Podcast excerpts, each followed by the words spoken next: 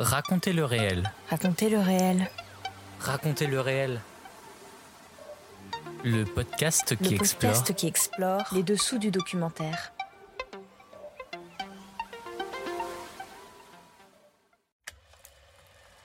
Hors série, le FIPADOC continue.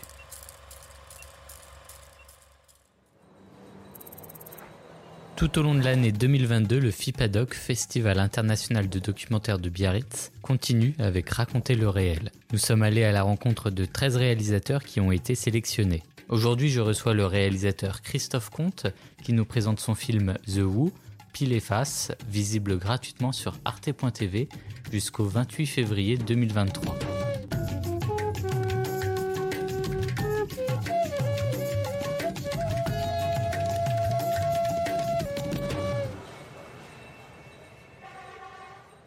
Bonjour Christophe Comte. Bonjour.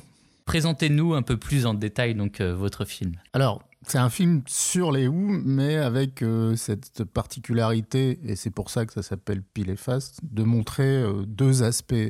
Le temps d'un documentaire télé, donc 52 minutes, deux aspects d'un groupe que- qui est à la fois très connu, pour, en tout cas de certaines générations, mais qui en même temps possède une autre dimension que celle que les gens connaissent. Et c'est cette autre dimension qui m'intéressait au départ, une dimension un peu plus secrète, un peu plus expérimentale.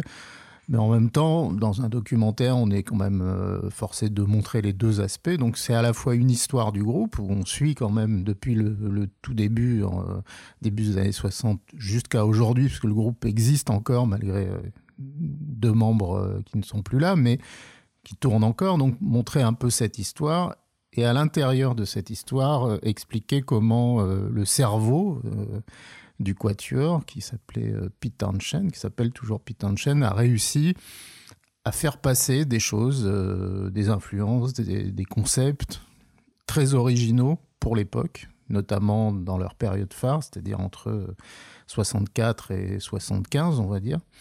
Euh, avec des formes euh, à la fois narratives, euh, musicales, qui n'ont pas été tellement exploitées par d'autres groupes de l'époque, ce qui fait leur particularité. Et ce que je voulais montrer donc dans ce doc, c'était de comment une énorme machine, ça a été un, groupe mondialement connu, qui jouait dans des stades, pouvait être aussi une sorte de laboratoire d'expérience, de aussi littéraire, puisqu'ils ont fait des- parmi les premiers à faire des opéras rock, donc des, des- des longues formes narratives. Et donc voilà, c'est- un peu l'idée, c'est pile et face, et face au pluriel parce qu'il y a plusieurs faces en fait. Comment vous en êtes euh, venu à, à faire ce documentaire? Alors au départ, bon, moi j'ai fait pas mal de documentaires euh, pour Arte ces, ces trois dernières années, parce que j'en ai fait quatre. hein. et euh, en fait, euh, j'avais fait euh, auparavant un autre groupe anglais euh, que j'aime beaucoup, qui est les Kings, de la même époque, qui a démarré quasiment en même temps, qui était concurrent un peu des Who. Et à travers bon, ce portrait qui avait eu quand même pas mal d'échos, euh, parce que ça racontait encore une fois plusieurs histoires à l'intérieur d'une longue histoire, je cherchais un autre groupe, quoi, parce qu'on est toujours en recherche de, de, sujets. Et celui-là, euh, bon, parmi les choses auxquelles j'avais euh, réfléchi, celui-là a été retenu par, euh, par Arte. Donc du coup, c'est un peu... C'est un peu la loterie, de temps en temps on gagne, et là j'ai gagné. Les Who ont marqué euh, l'histoire de la musique, on peut le dire. Et d'ailleurs, c'est ce que montre euh, votre documentaire.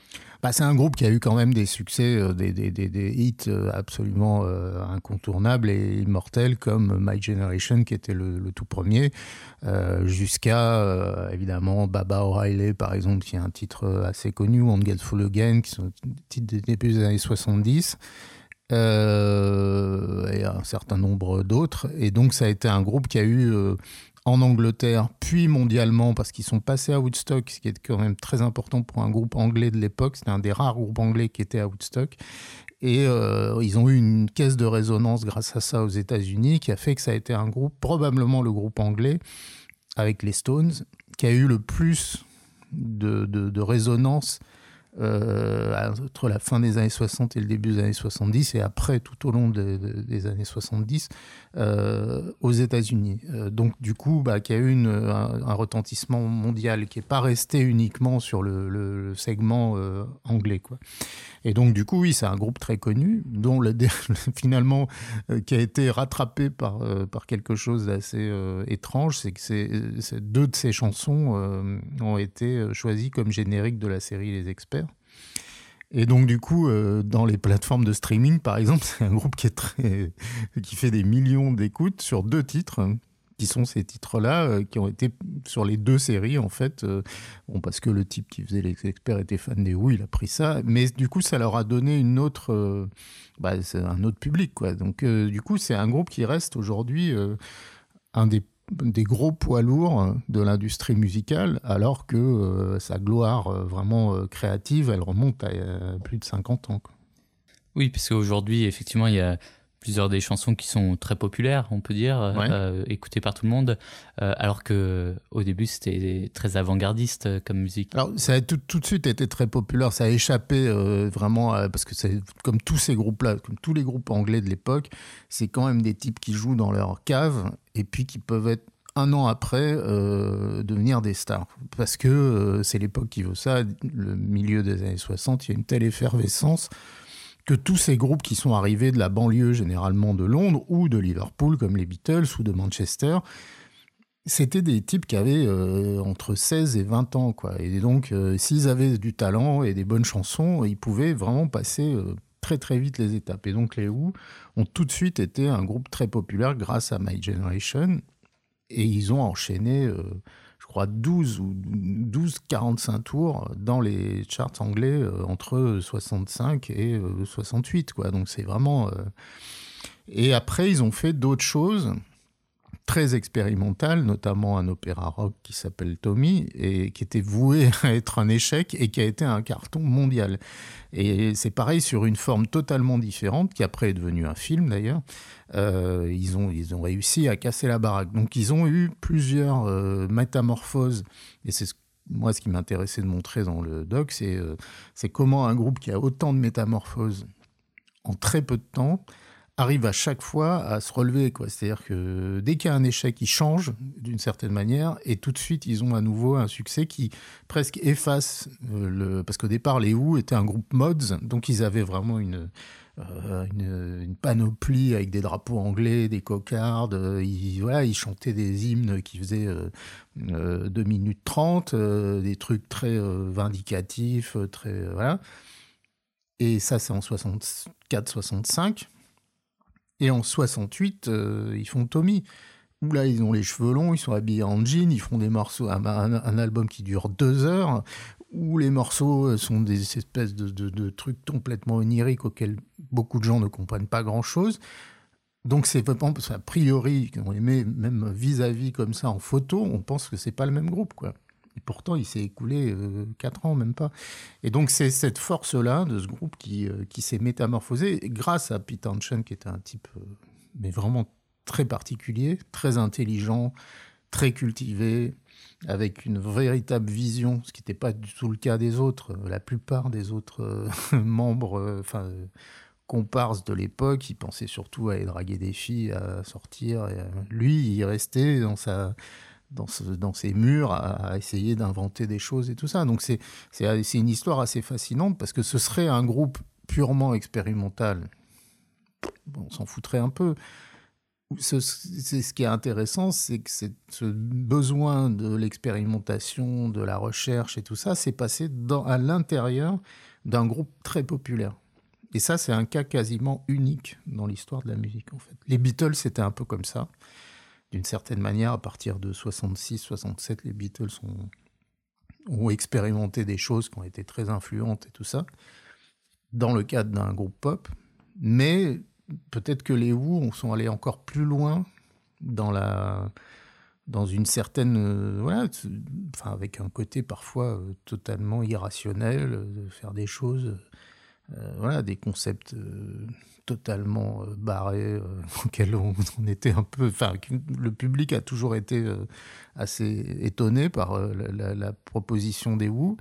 Et parfois, ça n'a pas marché aussi. Il y a eu des choses qui ont, qui ont, fait des, désastres, mais euh, euh, le l'exemple que je montre un peu dans le documentaire et qui pour moi était presque le, truc d'origine pour lequel j'avais envie de faire ce film, c'est un disque qui aurait dû exister qui s'appelait Lifehouse en 69-70 où là Pete Townshend est rentré dans une espèce de, de, délire, on peut dire, euh, autour d'une idée qui était très innovante et très euh, prémonitoire, puisqu'il imaginait une société où tous les gens seraient connectés.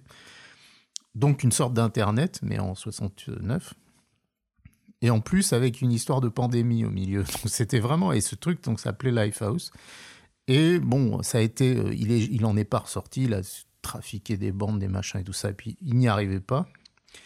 Enfin, en tout cas, les autres membres du groupe ont commencé à lui dire que ces expériences les menaient trop loin et qu'eux, ils avaient envie de retourner sur scène parce que voilà, il y avait des concerts et qu'il fallait. Euh, et donc, il a laissé tomber ce projet, qui était un projet dantesque, pour lequel il devait y avoir un film. Enfin, c'était un truc assez dingue, dans lequel il s'était perdu comme un labyrinthe.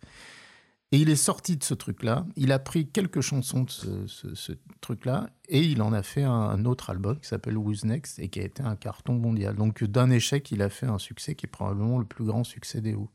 Et donc tout ça euh, montre bien qu'il y a euh, deux choses, deux, entités en une, une entité euh, expérimentale et une entité qui, par la force des choses, est devenue extrêmement populaire. On écoute un extrait de The Who, Pile et Face, coproduit par No One, Banijay Productions et Arte en 2021. Tout était déjà là, dans leur nom. The Who. Une interrogation, une incertitude. Sans doute parce qu'ils ne savaient pas très bien qui ils étaient, depuis leur banlieue nord-ouest de Londres, à l'aube d'une effervescence, celle des années 60, qui allait transformer la face du monde et celle de la musique.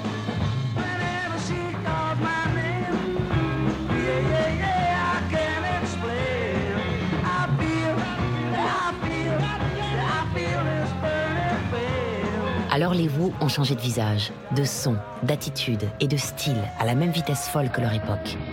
En quelques années, ils ont été mods, ils ont été pop, ils ont été art pop.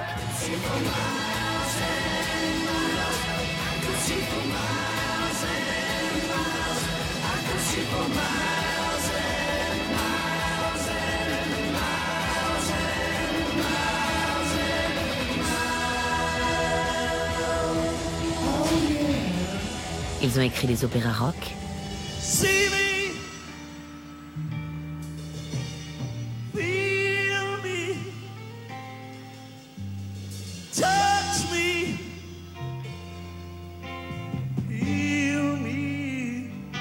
Ils ont enflammé la mèche du hard rock.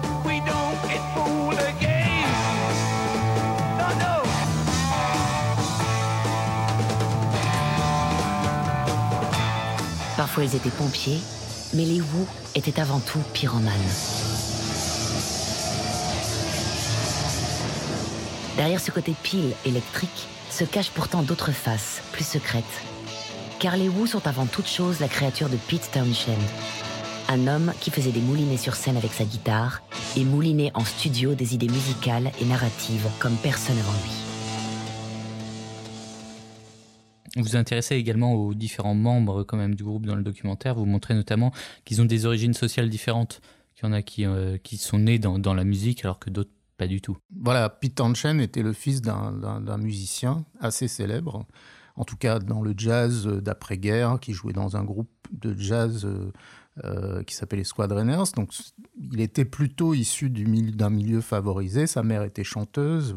En revanche, la plupart des autres, notamment euh, Roger Daltrey, le, chanteur, et Kiss Moon, le, batteur, étaient, oui, des enfants de prolo, quoi, qui vivaient, voilà, dont les parents avaient des, jobs plutôt de la classe ouvrière. Et, euh, donc, oui, ça, c'est beaucoup le, c'est vraiment quasiment le pédigré de tous les groupes anglais de l'époque, c'est qu'ils sont tous issus de la classe ouvrière quasiment, ou de la classe moyenne, parce que les classes en Angleterre sont très importantes, mais les Beatles, c'est pareil. McCartney était plutôt de la classe moyenne, John Lennon était plutôt de la classe ouvrière.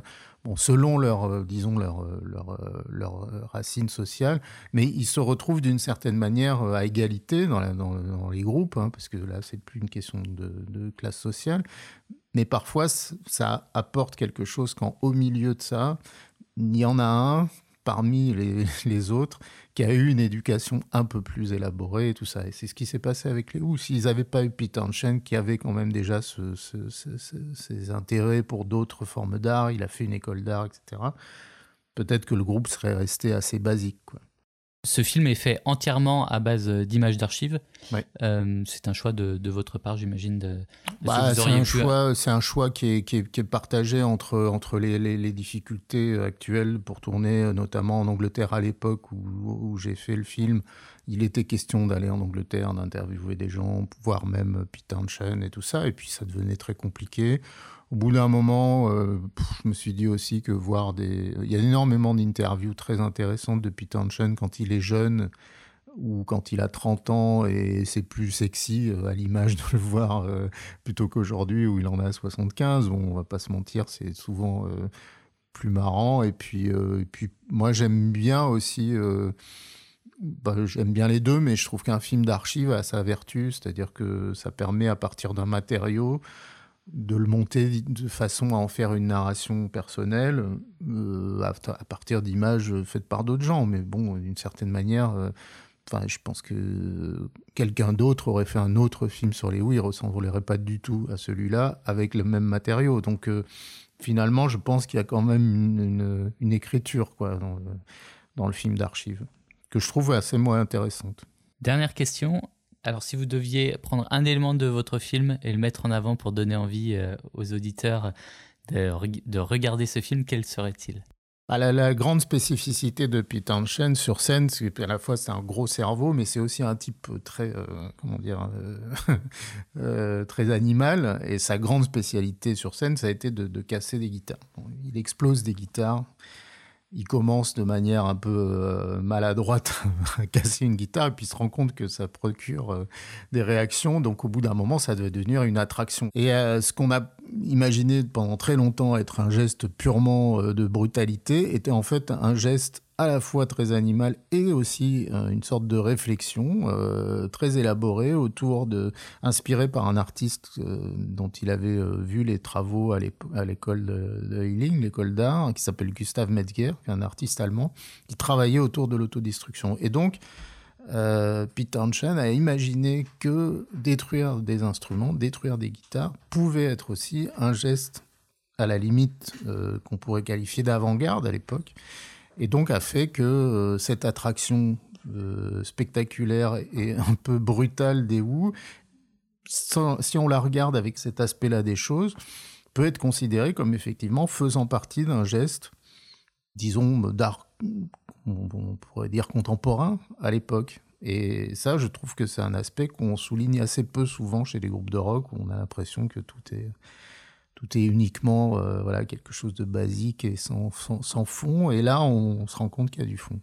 Merci beaucoup, Christophe Comte. Merci à vous. On rappelle que votre documentaire The Who, Pile et Face, est visible gratuitement sur arte.tv jusqu'au 28 février 2023. Somehow